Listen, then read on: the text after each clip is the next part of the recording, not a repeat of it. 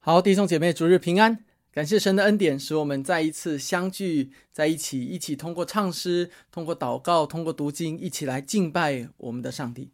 我们每一个主日的早晨，我们都聚集在这个大厅当中，我们都一起来做一些的事情，来借着这一些的事情来表达我们对上帝的敬拜。但是在集体敬拜当中，仅仅是如此吗？在集体敬拜当中，圣经还对我们把带有什么样的期许？对我们有什么样的吩咐和命令呢？这是我们在今天的讲道当中要一起来思想的一个很重要的话题，就是在共同敬拜中彼此门训。我们今天的讲到的经文是在哥罗西书的三章第十二到第十七节。哥罗西书三章十二到第十七节。如果你身边有第一次来到我们教会当中的慕道朋友，或者是新朋友，也欢迎你帮助他来找到啊这一段经文。哥罗西书三章十二到第十七节这样说。所以你们既是神的选民，是圣洁蒙爱的人，就要存怜悯、恩慈、谦卑、温柔、忍耐的心。倘若这人与那人有嫌隙，总要彼此包容，彼此饶恕。主怎样饶恕了你们，你们也要怎样饶恕人。在这一切之外，要存着爱心，因为爱心就是联络全德的。又要叫基督的平安在你们的心里做主，你们也为此蒙召归为一体。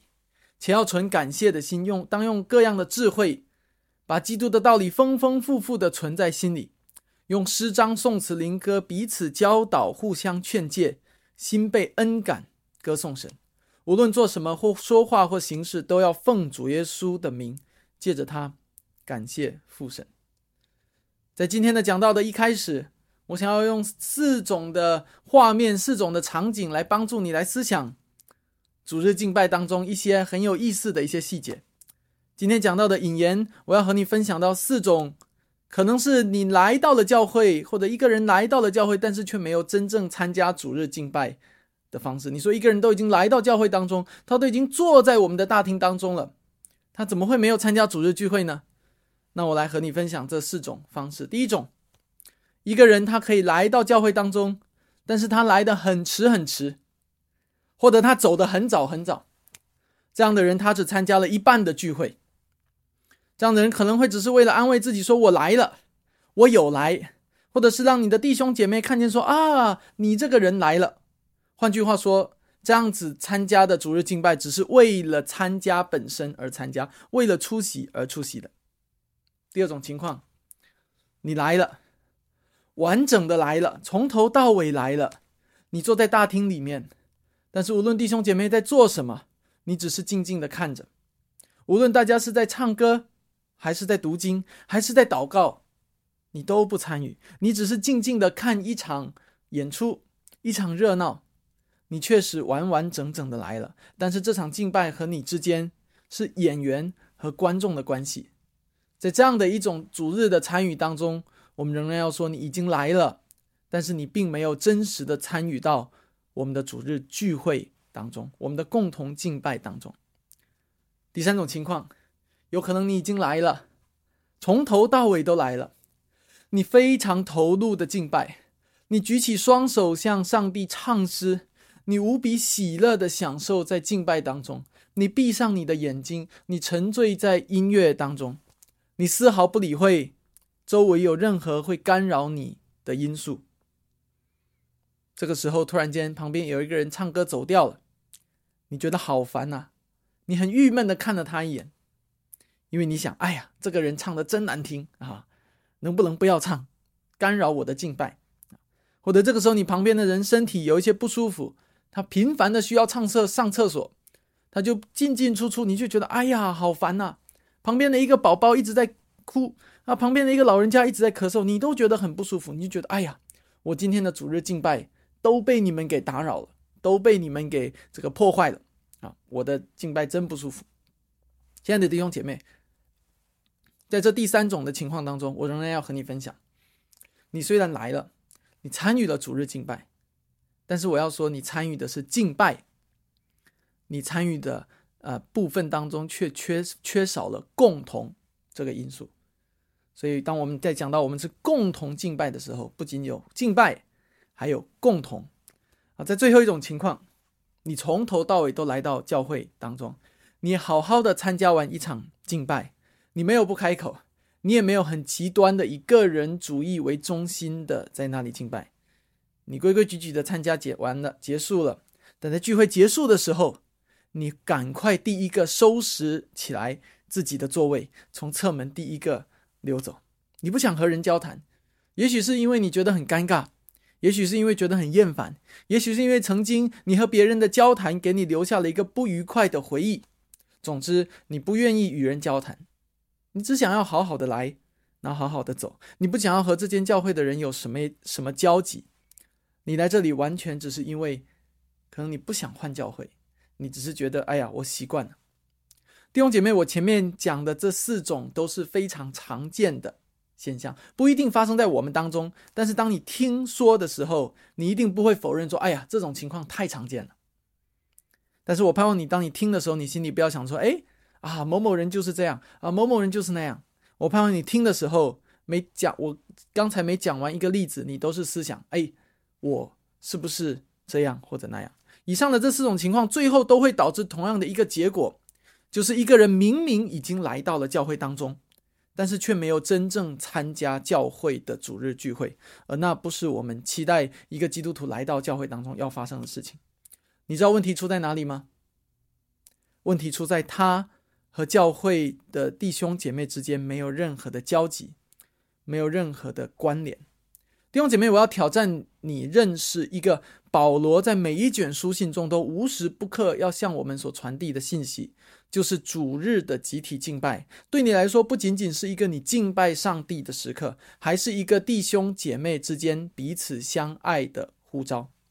简单来说，如果你没有做到后半部分，你只是参与了一半的主日，你敬拜了，但不是和你的弟兄姐妹共同敬拜，集体敬拜，不是和他们聚集敬拜，这和你在家中通过网络敬拜是同一回事。这也是为什么网络敬拜行不通的原因，因为集体敬拜是一个彼此相爱的呼召，是一个彼此门训的呼召，是一个彼此团契、彼此相连的呼召。如果我们的教会成员之间，我们没有任何的关系，通过主日敬拜来变得越来越深厚。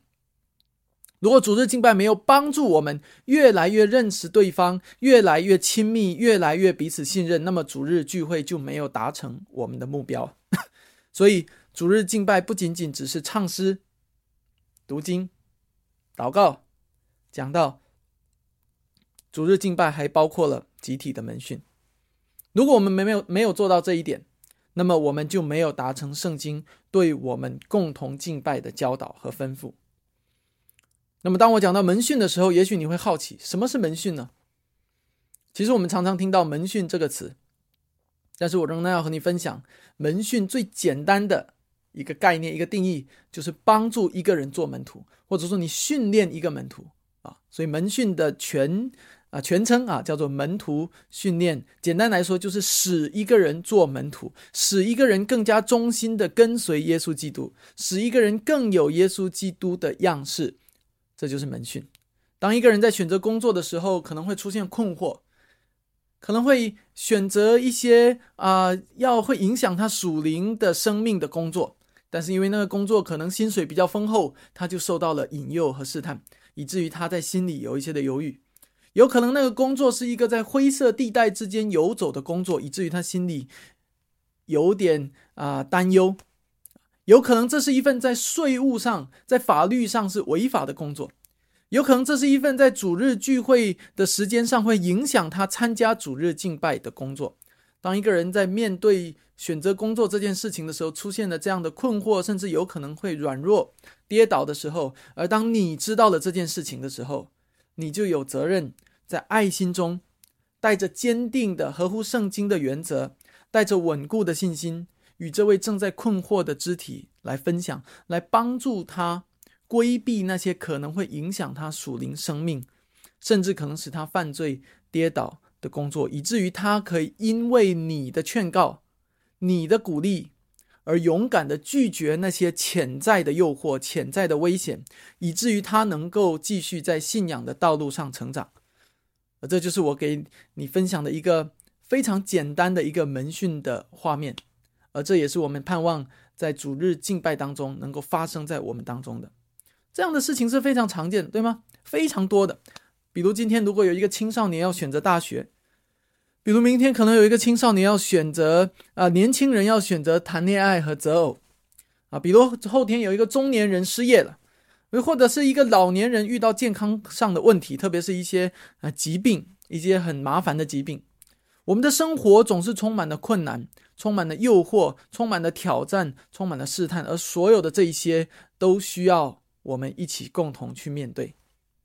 感谢神的是，上帝不是赐给我们自己一个人在这条天路上独自奔跑，上帝给我们的是一个教会，是一群弟兄姐妹，是我们一起往前行。所以无论何时，无论在什么情况下，当你按照圣经的教导，按照基督徒的体统去关心一位肢体，去和他一起祷告，一起兼顾信仰的时候，你就是在做门训的工作。而你知道吗？这个工作并不是只由牧师来做。这个工作也不是只有只是牧师应该去做的，这个工作是每一个上帝的百姓都应该做的，这就是圣经给我们一直看到的这样一幅画面，乃是一幅彼此门训的画面，而这是我们期待在我们教会当中所建造的。在今天的经文当中，我们会把今天的经文简单的分作啊三个的部分，来帮助我们思考啊今天我们要谈论的门门训。第一个部分就是彼此门训的前提，我们会特别看到从第十二到第十四节，彼此门训的前提会讲到上帝的选民的身份和在他们里头的爱心。那接下来第十五节到第十六节，我们会到第十七节，我们会讲到啊彼此门训的方式。而到了最后的一部分，我想要给你一些关于彼此门训的挑战。所以，首先我们要来看彼此门训的前提。我们要来看到第十二节一开始，保罗就告诉我们一个很重要的身份，就是我们是上帝的选民。我们是上帝的选民，这是最根基的啊一个的事情。在过去几周的讲道当中，我们已经提及了上帝的救恩是一个怎么样？是一个有边界的救恩。这个边界按照上帝是按照上帝的主权而划定下来的。啊，简单来说，上帝的救恩是全能的，是无限的。如果全世界的人都悔改，上帝的救恩是有能力拯救全世界的罪人的。但是，同样，上帝也拥有一个最高的主权，来选择如何使用他救赎的大能。所以，上帝划定下了一条边界，而这条边界就是救恩的边界。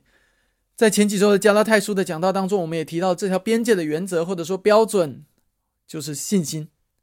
换句话说，一个信靠耶稣基督的人是因着信靠基督而得救的；一个人不信靠耶稣基督，就因为他不信靠基督而不得救。除此以外，上帝没有赐下第二个使我们得救的方式，而这就是有边界的救恩的意思。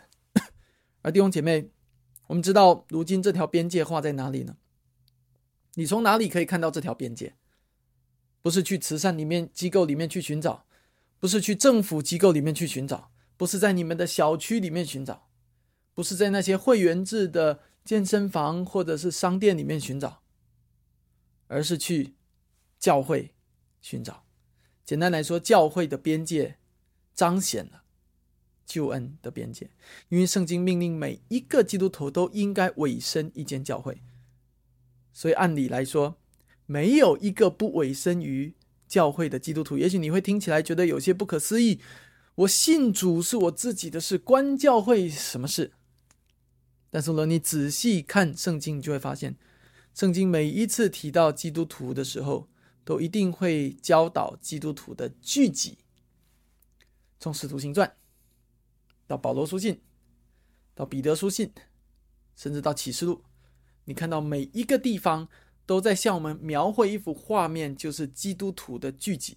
不仅如此，圣经用各样的比喻来告诉我们，用羊群、用身体、用家庭来比喻，来告诉我们，教会是一个聚集，是有不同的人聚在一起的。上帝从来没有打算让我们独自活在这个世界上，让我们独自面对这个世界，独自走信仰的道路。圣经吩咐我们，我们应该和其他的基督徒一起聚集。其实你也非常可以理解，当一个人说我自己的信仰关教会什么事的时候，这样的一种反问，恰恰其实体现出来是一个人的自我中心，以及他不顺服基督命令的心。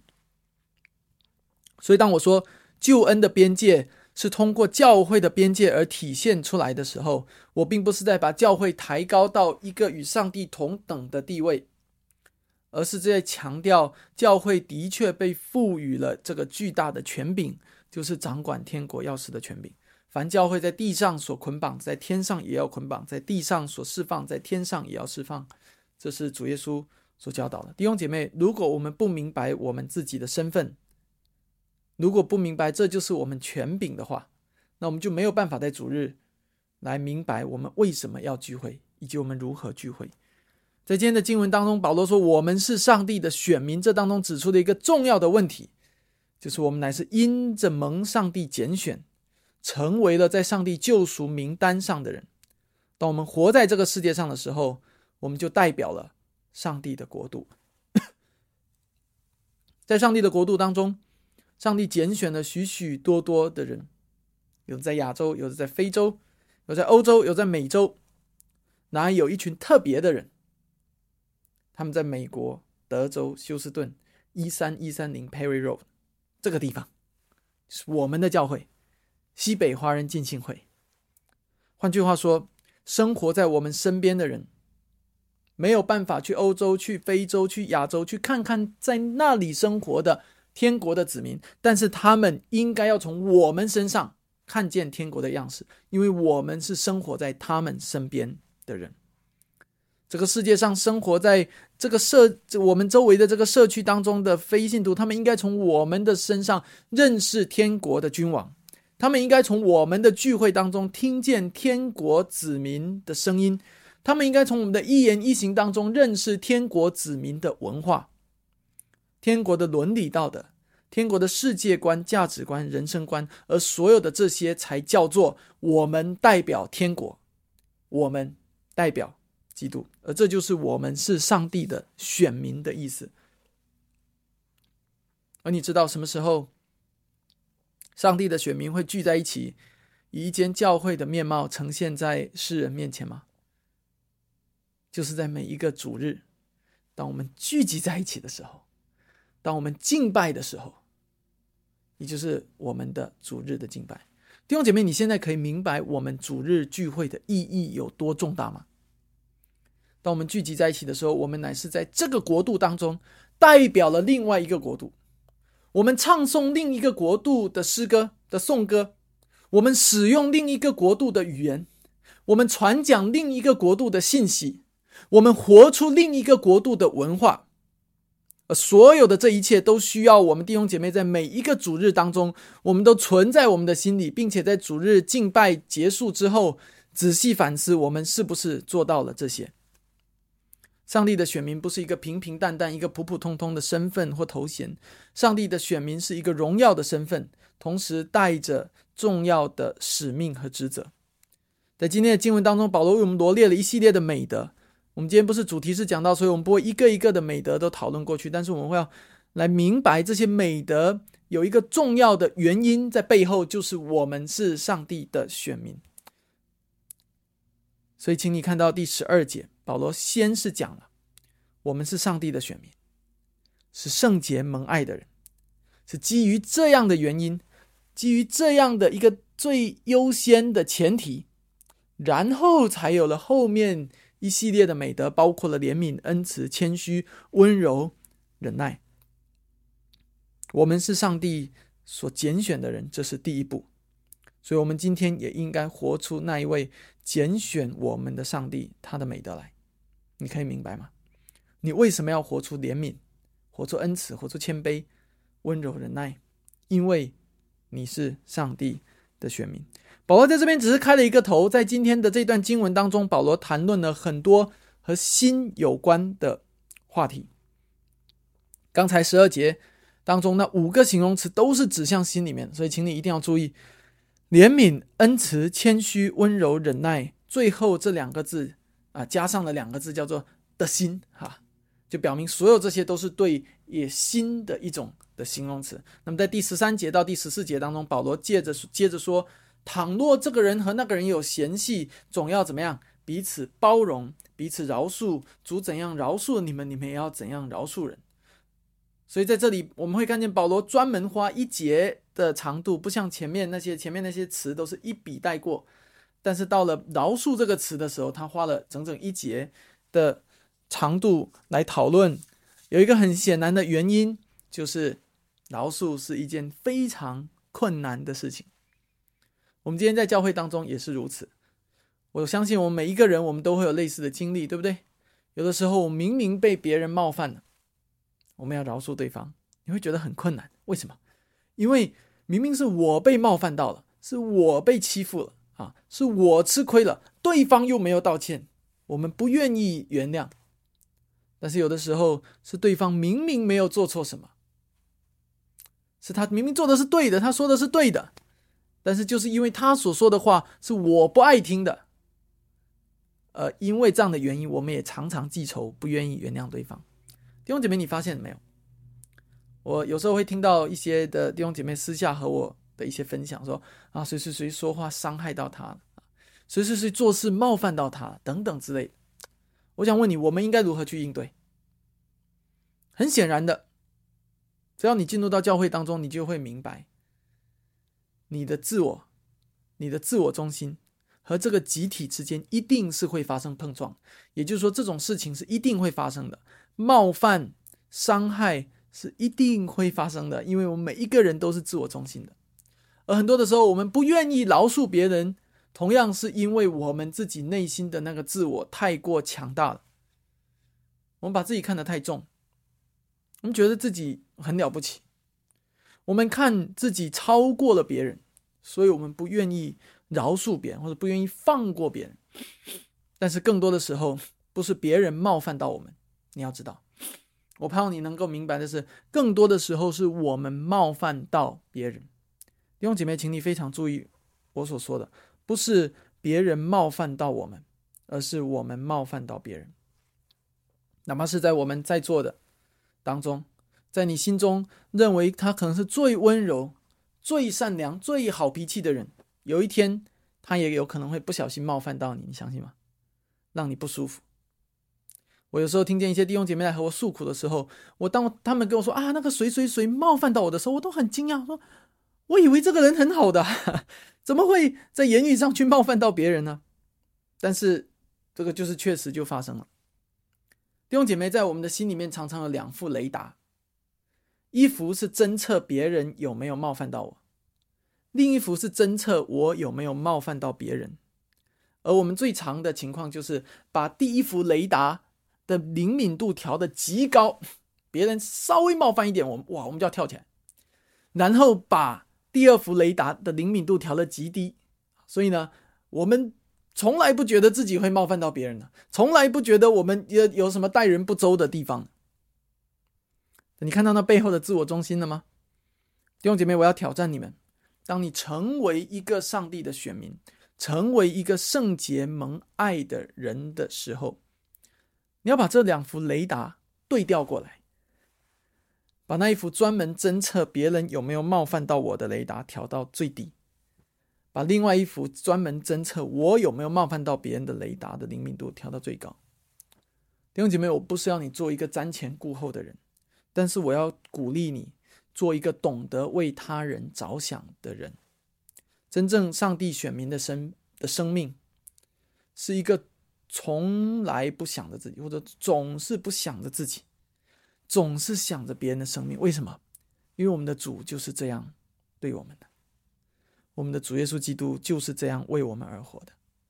主怎样饶恕我们，我们也应该去饶恕别人。弟兄姐妹，请你一定要学习这样子来做，否则我告诉你，教会就是一个大战场，永远有打不完的仗，永远有吵不完的架。如果你只是想着自己，教会就不是教会，教会就成了你的王宫。除非你想着别人，除非你总是愿意牺牲自己，除非你总是愿意吃亏，愿意效法你的主耶稣基督。你知道我们教会当中总是有一些人愿意吃亏的吗？如果不是他们，我们也许很难走到今天。在接下来，在这一段的最后，在所有这些美德之上，保罗用了爱心来做总结，告诉我们说，所有这些美德都包含在了爱心当中。他说，爱心是联络全德的，这是非常切实的。所以，你对你弟兄姐妹的怜悯、恩慈、谦卑、温柔、忍耐，还有刚才我们所说的饶恕，最后所有的这些都包含在了爱心里面。这个叫爱心是联络全德的。如果你翻到哥林多前书十三章，你看保罗如何劝勉哥林多教会，那是一个混乱的小圈子林立的，人们常常自高自大的教会，而他他对他们最终的劝勉就是一个字。就是爱，爱弟兄姐妹，我说的不是泛泛之爱，不是那种所谓的因爱称义，不是那种所谓的社会上所说的不信主人所说的博爱，呃，或者是啊浪漫的爱情。今天这个世界总是喜欢把爱高举到一个地步，好像爱是无比完美的，爱是令人向往的，爱是满足我们内心对于一切美好的幻想的。但亲爱的弟兄姐妹，我要告诉你，那并不是爱。你知道爱是什么吗？约翰一书三章第十六节这样子告诉我们：主为我们舍命，我们从此就知道何为爱。什么是爱？爱是死亡，爱是舍命，是你舍掉你自己的生命；爱是舍己，爱是鲜血淋漓的。爱是痛苦的，爱是如同刀割、如同火烧一般的。爱就是基督背着十字架，带着充满尖刺的荆棘冠冕，走上各个他的山头。那个大铁钉子钉在他的手心上，他被挂起来，那是爱。弟兄姐妹，你是这样一位主基督的选民。你希望顺服他的吩咐而活出爱吗？看看基督的十字架，那是爱。思想一下你自己的生命，想一想你要如何效法这样的爱。爱是和罪人的本性背道而驰的，爱是一切美德的集合，同时爱存在于一切罪恶的对立面。简单来说，爱与你心中罪人的罪性是完全相反的。所以你想要活出爱吗？我们今天常常说啊，我们要活出爱。你想要活出爱吗？第一件事是你需要做的，在你想要活出爱的时候，你第一件事情需要做的，就是否定你自己，deny yourself，否定你自己。你如果不否定你自己，如果不承认说我是一个糟糕的罪人，你没有办法活出真正的爱。我们要来看到第二个今天讲到的重点。就是彼此门训的预备动作啊！彼此门训的预备动作，保罗在这里告诉我们要在心中存三样东西，这是第十二到第十四节的主要内容。保罗在这里先是指明了我们的身份，就如我们刚才所说的啊，这个我们是上帝的选民，是圣洁蒙爱的人。然后他简单罗列了一系列关于我们的身份所要对应的本质。就是呢，啊，包括了怜悯的心、恩慈的心、谦卑的心、忍耐的心、温柔的心、饶恕的心，并且把最后把所有这些心加起来，啊，指出了爱心。那到这里为止，我们可不可以就说，哎，好，我准备好了，只要我把所有这些放在心里，我就可以去跟弟兄姐妹之进行门训了，可以吗？保罗说还不行，哈，还不够。接下来，保罗又继续指出，在这些之上，你们的心里还要另外再存三样东西。这三样东西，第一样叫做基督的平安，第二样叫做感谢，第三样叫做基督的道理。我们从第一样开始看，心里存着基督的平安。保罗说：“你们要叫基督的平安在你们的心里做主，你们也为此蒙召归于一体。”在这里讲到一件事，就是我在我们心中做主的是什么？是我们自己的意念吗？是我们的情欲吗？是我们的喜好吗？不是的，是基督的平安，这是一个非常有意思的表达。什么叫做让基督的平安在你的心里做主？这说明在过去，在我们信主之前，在我们的心里有另外一个东西在我们心里做主，对不对？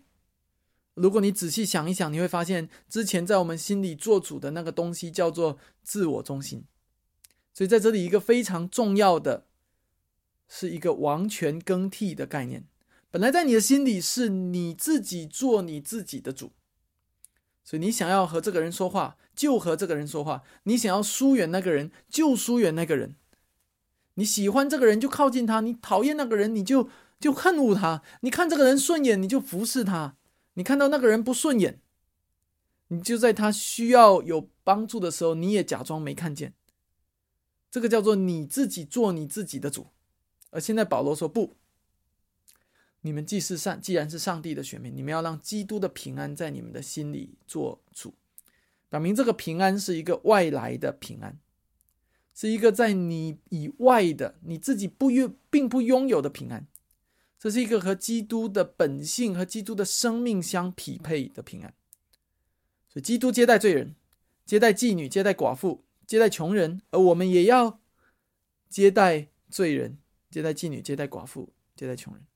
基督赦免那些杀死他的人，我们也应该要赦免那些伤害我们的人。这个叫做让基督的平安在我们的心里做主。弟兄姐妹，我要诚实的说，这是非常不容易的。这意味着在很多的时候，你心里会有两个主跳出来，彼此的争夺，一个是你自己的情欲，另一个是基督的平安。很多时候，我会听见一些弟兄姐妹来问我说：“哎，传道，我能不能做那个？我能不能做这个？”其实很多的时候，我很想用一个很惯常的回复来回答，就是如果你觉得你心里的有平安，你就去做吧。弟兄姐妹，请允许我这么说：我们是掩盖着、压抑着、故意假装无视着我们内心的平安来做事情的，常常是这样。我们钻许多的空子。很多时候，一些事情明明我们就是不能去做的，就是不应该做的，但是我们内心常常就会一个声音跳出来引诱我们去做。可能这么做了，我们教会就会多一个人；可能是这么做的，这个人就会留在我们教会当中；可能这么做了，我们就教会就会多一点奉献的收入；可能在公司里面这么做了，我就可以升职加薪了。在谈恋爱里面，可能如果这么做了，这个人就会永远不离开我，他就会更爱我了。很多时候，我们不断的向着那些与我们自己有利的方向去妥协，但与此同时，伴随而来的是我们不断贬低、我们丢弃上帝的荣耀。请允许我说，很多我们不愿意公开的，我们做了但是害怕别人知道的事情，通常是有问题的。都不是让这些事情都不是让基督的平安在我们的心里做主才会做出来的，你同意吗？基督的平安是很奇妙的，它应该成为约束我们良心关键的一环。弟兄姐妹，我们以后还会有遇到很多的事情，我们教会会遇到很多共同的决定，是你我我们一起要去做的决定。我们要接纳新的会友，我们要选立长老。我们要购地建堂，我盼望在所有的这些事情当中，当我们彼此勉励的时候，彼此劝勉的时候，当我们一起做决定的时候，我们可以真正学习操练，让基督的平安在我们的心里做主。第二个，保罗说，又要存感谢的心。我在预备这段经文的时候，非常意外的看见保罗在这里。特别插入了一句叫做“并且要存感谢的心”，这是我之前啊我们在预备这个门训之前我们要做的第二个预备的动作啊，这个动作非常的宝贵，因为这个动作会决定别人对你所做出的一切，想要帮助你更像耶稣基督的努力，最终是到底是有效的还是变得徒劳无功。请注意听我再说一遍，我们对别人是否存着感谢的心。会决定别人在我们身上一切的付出的努力，最后是帮助我们更像基督，还是使我们更不像基督？你相信吗？你说要使我的属灵生命成长，关键就是要看那个门训的人啊，那个帮助人，比如说牧师对我的讲道啊，比如团契小组的分享，够不够有质量？哎，你这个牧师够不够会教？这个团契呃分享的够不够好？这才是我生命能够成长的关键嘛，对不对？和我有什么关系啊？而保罗在这里讲到，告诉我们说，关系非常的大，我们应该存感谢的心，对别人给我们的门训的努力存感谢的心。弟兄姐妹，这个关系非常的重大。很多时候，重点不在乎的是你身边的弟兄姐妹对你说了什么。很多的时候，重点并不是在于圣经对到底对你讲了什么，重点在于你自己是否带着一个感恩并且受教的心来领受。如果你不是带着感谢的心来聆听，那么你的心就是封闭的，是抗拒的。那么别人在你的身上做出再多的努力，你也不会成长。反过来，你参加了再多的教会活动，你的生命也仍然会是一样的。原地踏步，你相信吗？这就是为什么常常会有人委身教会十几年甚至更久的时间，但是属灵的生命仍然没有成长的原因。想一想，如果一个人不是带着感恩的心来聆听教会的教导，结果会怎么样呢？结果就是，哪怕讲员再努力，想要把一篇道讲好，哪怕服侍的弟兄姐妹想要怎么样的努力。来带诗歌来做各样的服饰，但是他都能够无中生有的挑剔出一堆的毛病出来，你相信吗？想想，如果一个人不是带着感恩的心来接受别人对他的服饰，结果会怎么样？就是哪怕别人做的再多，他都能够在那边酸言酸语，不断的抱怨、指责，这个不满意，那个不满意。而弟兄姐妹，请允许我说，这样的教会是必定会灭亡的，这样的教会是必定会垮掉的。如果一间教会的弟兄姐妹不懂得带着感谢的心，正如保罗在这里说的，不懂得带着感谢的心，不懂得 appreciate 别人对他的付出，这间教会是不会长久的。很快，人们就会在一系列的内斗、内耗当中把精力耗光，把好感耗光，把感情耗光。然后最后凭着人心的血气和情欲，最后一拍两散，你相信吗？弟兄姐妹，我衷心的希望我们教会不会走到那一天。但是如果我们不带着感谢的心来领受别人的服饰，我们不带着感谢的心来领受圣经教导我们的话语，如果我们不带着感谢的心来领受上帝所赐给我们的一切的恩典，我们很有可能会走到那一步。我不是危言耸听。如果我们不带着感谢的心来看待教会的一切和所有同工的很辛苦的努力付出摆上，我们最后就会变成一个充满抱怨的、指责的、苦读的、充满彼此对自己的不尊重、不满意、充满争吵的一个地方。弟兄姐妹，我想要说，成长是需要花时间的，同时成长是需要付上代价的，而这个代价。不是只要有人付就可以了，不是这个代价，不是牧师、长老、执事、同工的事情。他们固然要付更多的代价，但同时这个代价也是你需要付的，因为你是教会的一份子。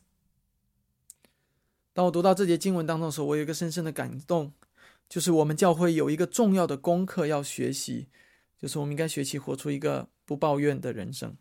我并不是在给你讲一堂因行为称义的道。如果你是基督中心的大力拥护者，我非常理解。当你说当非常理解，当你听见我说出“不抱怨的人生”这几个字的时候，你心里会微微一颤，说啊，以为啊这个传道要讲因行为称义的道，不是。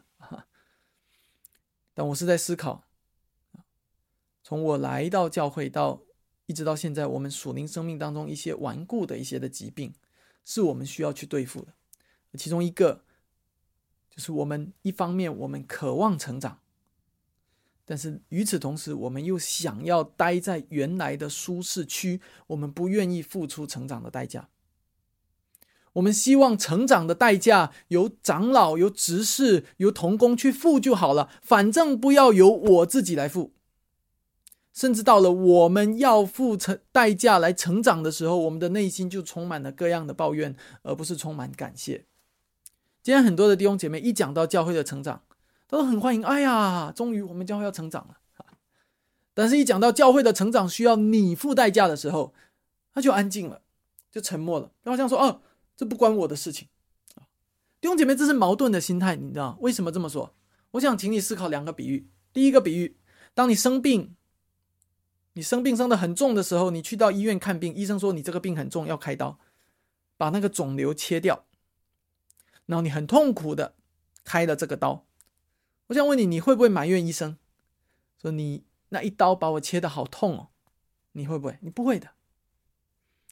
你不仅不会，当医生说你病得很重，你需要治疗的时候，你不会和医生拍桌子说：“医生，你胡说啊，我没有病啊。”为什么？因为你知道医生懂得医术，对不对？你知道医生有办法来治你的病。第二个比喻。我们不要思考生病的比喻啊，好像说一个人一定要有病才会有啊面对这些。我们想一个小朋友，一个健康的小朋友，他要成长。我们都很多人都养过孩子，你知道，今天在这个世界上，当一个小朋友成长的时候，有各种各样的班来开发他的各种能力、知识水平啊，这个什么手眼协调能力、算术能力，开开很多的班。所以呢，我的小侄女在三岁左右的时候啊，她的爸爸就给她。报名了一个叫小小体操班啊，哇，我印象很深刻。那个体操班的老师，咦，等一下把它放在单杠上，等一下放在双杠上，等一下放在木马上哦，等一下练腿，等一下练手，哇！我请问你，如果你是家长，你会不会去指责说，哎，你这个老师啊，你太过分了，你这个是虐待我的孩子啊啊？为什么？你你会不会这样子去说？不会的，为什么？因为你知道，如果要成长，这就是代价，这不是在伤害，这是代价。弟兄姐妹，现在我们思考一个问题：就如果我们说我们的教会要成长，我们的心中会假定说这个成长不需要付代价吗？或者你心中会假定说这个成长的代价不需要由我、由你来付吗？为什么我们会有假定？难道你不是西北华人进信会的一员吗？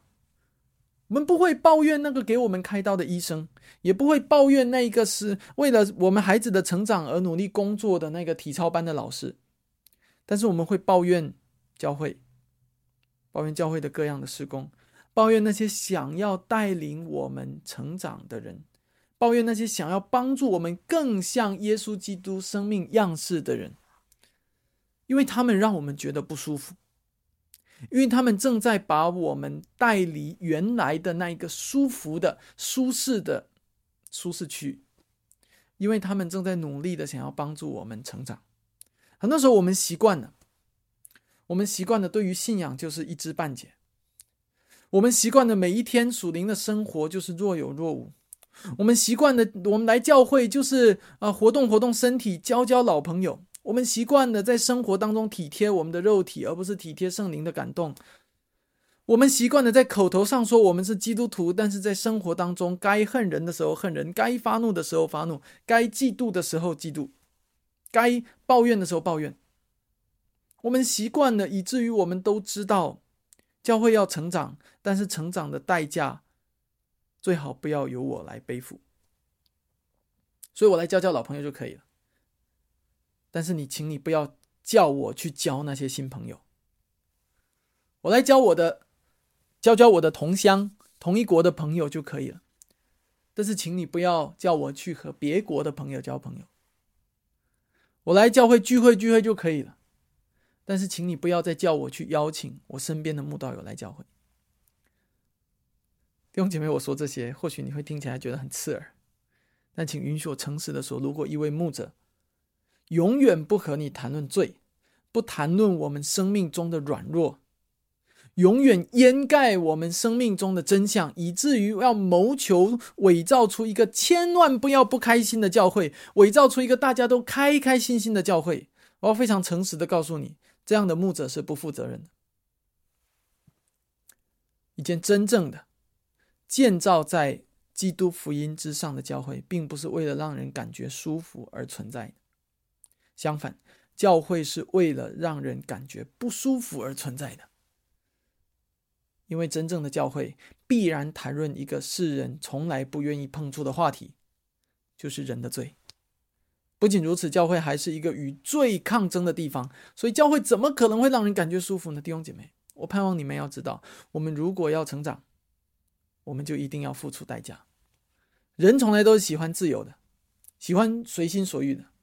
如果亚当没有犯罪，我们就是真的自由啊，真的是随心所欲。但是亚当犯罪了，所以如今我们按照我们自己的思想所以为的自由，其实都是虚假的自由。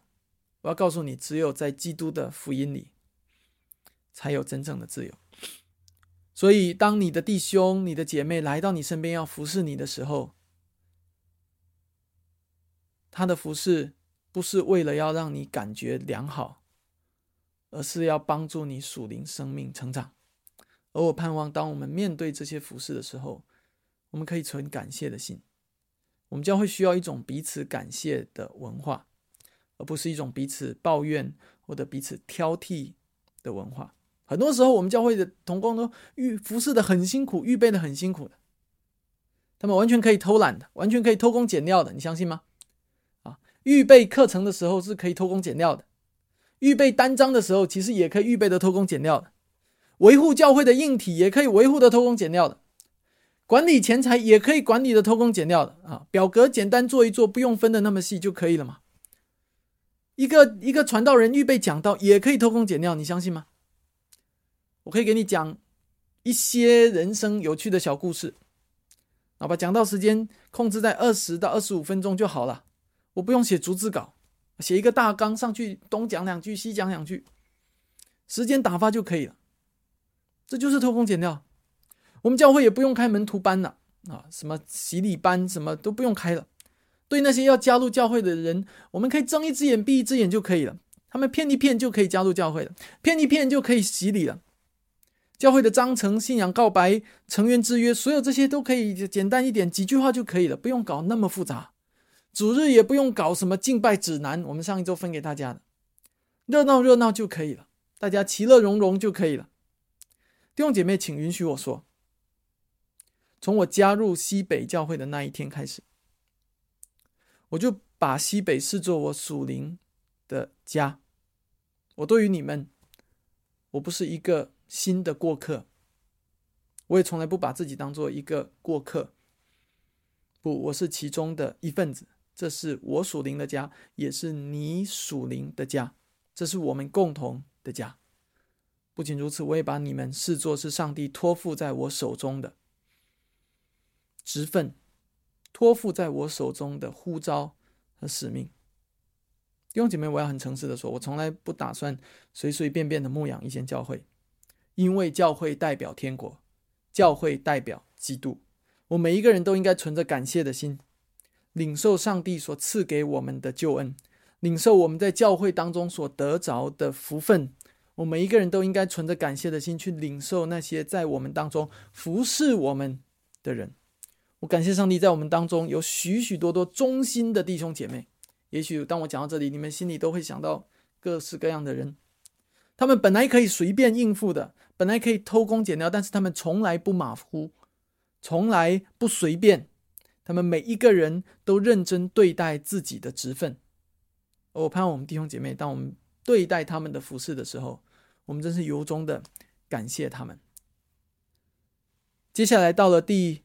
十六节，存了基督的平安，存了感谢的心就好了吗？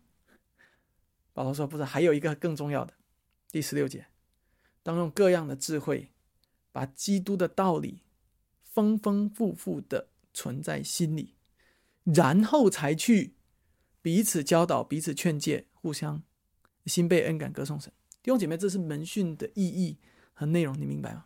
当你说你是教会议员的时候，你有一件够重要的工作。这个重要的工作不是仅仅只是去彼此教导、互相劝诫罢了。你应该是先把什么存在心里，把基督的道理存在心里，这是你的第一个工作要做的。然后才有第二个工作，就是用各样的方式去和你的弟兄姐妹彼此教导、互相劝诫，以至于你们一起心被恩感。歌颂神，这就是我们主日敬拜应该发生的事情。每次当我讲到门训文化，讲到我们每一个人应该彼此门训，帮助基督徒的时候，我相信有一些弟兄姐妹已经开始明白我的意思了，所以开始想要去操练彼此相爱、彼此扶持。如果你心里已经有这样的感动了，很好，我为你而感谢上帝。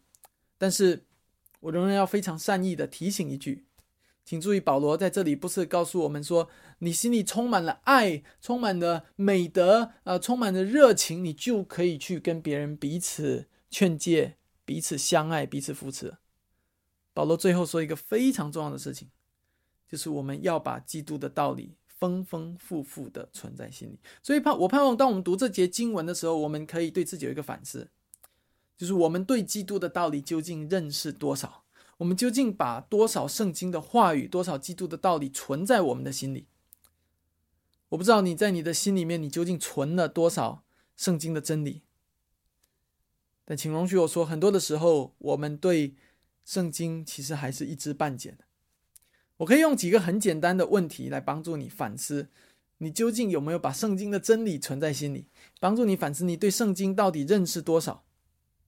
第一个问题，你尝试的回答在你的心里面，你能够按照顺序说出圣经六十六卷书的书目的名称吗？按照顺序哦，六十六卷书。第二个问题非常简单的。你可不可以按照文学题材？注意，不是按照新旧约，是按文学题材，把这六十六卷书分成几个简单的类别。比如有诗歌、智慧书是哪一些？历史书是哪一些？先知书是哪一些？书信是哪一些？你可以简单的分出来吗？第三个问题，你可以非常简单的说出整本圣经究竟在教导我们什么吗？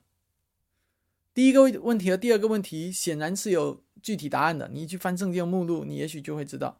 但是第三个问题，我要告诉你：如果你说圣经只是一本教我们如何做一个好人生活的书，圣经只是一本教我们啊过一个蒙福的生活的书的话，或者说啊圣经只是要告诉我们上帝是谁的书的话，我要告诉你的回答都是不完全的，或者是错误的。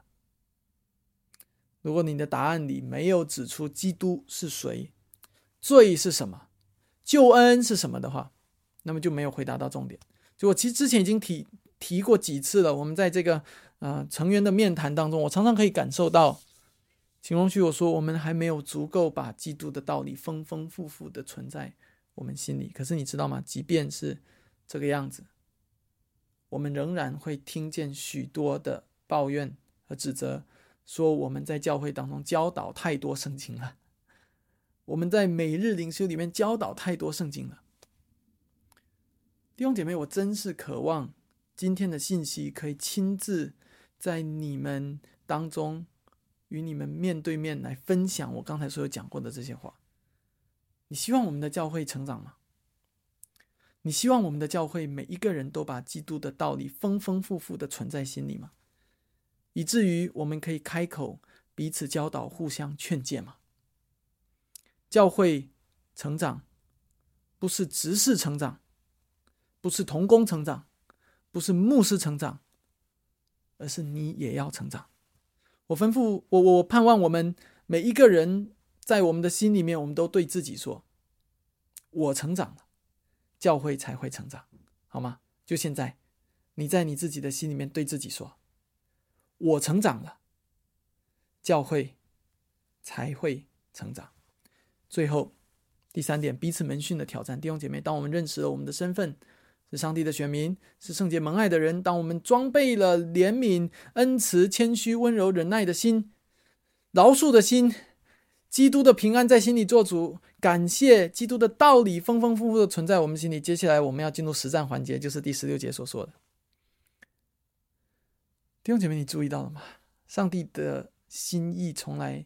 是，都是希望我们可以不孤单，所以上帝赐给我们群体，上帝吩咐我们要加入群体，要委身于一间地方教会当中。上帝吩咐我们在教会中彼此敞开，彼此善待，而不是在背后彼此的传闲言碎语，然后彼此的封闭不交流。上帝不是要我们做独行侠，上帝也不愿意我们独自面对这个糟糕的世界。用一首流行歌的的的标题来说，上帝对我们的心意就是，他不愿意让我们一个人，我不愿让你一个人，上帝不愿意让我们一个人，所以他赐给我们教会。圣经当中所有这些命令和吩咐，你都是要在人群当中才能够完成的。你不可能在家里面自己饶恕自己啊，自己爱自己，自己宽容自己啊，自己感谢自己啊，然后呢，在自己对自己教导，这不是上帝的心意。上帝不是要过让我们过一个修道院的生活，所以弟兄姐妹，你需要一个群体，在这个群体就是你所委身的教会，你需要教会，这意味着你需要和其他被你称为弟兄姐妹的肢体们聚集在一起，而不是待在你们自己的家里自娱自乐。所以网络聚会是行不通的，因为你不是在家里面下载了一篇讲道就罢了，你乃是要来到教会当中，与其他人一起歌唱，一起祷告，一起读经，一起问候，一起听到。在今天讲到的最后，我想要给大家一些非常实际的具体的挑战，来作为结尾。我们等一下没有主日学的这个课程，所以我们结束一直到中午的时间会稍微有点长。你有更多一点的时间，我盼望你就可以开始操练如何在共同敬拜当中，在主日聚会当中彼此门训。我给你的几个挑战：第一个挑战，你在聚会唱诗的时候，你要唱大声一点，但是同时你要唱小声一点。你说怎么这么矛盾呢？唱大声一点是你对上帝的敬拜，是上帝配得的，应该由衷的向他敬拜。但是我同样鼓励你唱小声一点，为什么？你听听旁边的人的歌声，听听那一些在软弱中的肢体，他们仍然高唱基督的信使、上帝的信使的歌声。你听听那些在沮丧中的人，他们仍然唱主是他们的喜乐的歌声。当他们唱诗的时候，他们乃是用诗章、颂词、灵歌，在与你分享。在勉励你的生命。第一个挑战，唱大声一点，同时唱小声一点。唱大声一点是敬拜上帝，唱小声一点是学习聆听别人的唱诗。第二个挑战，向你身边的人唱歌，在唱诗的时候或多或少的回头抬头看一下彼此，不要总是盯着这个屏幕看啊！你看一看你身边的人。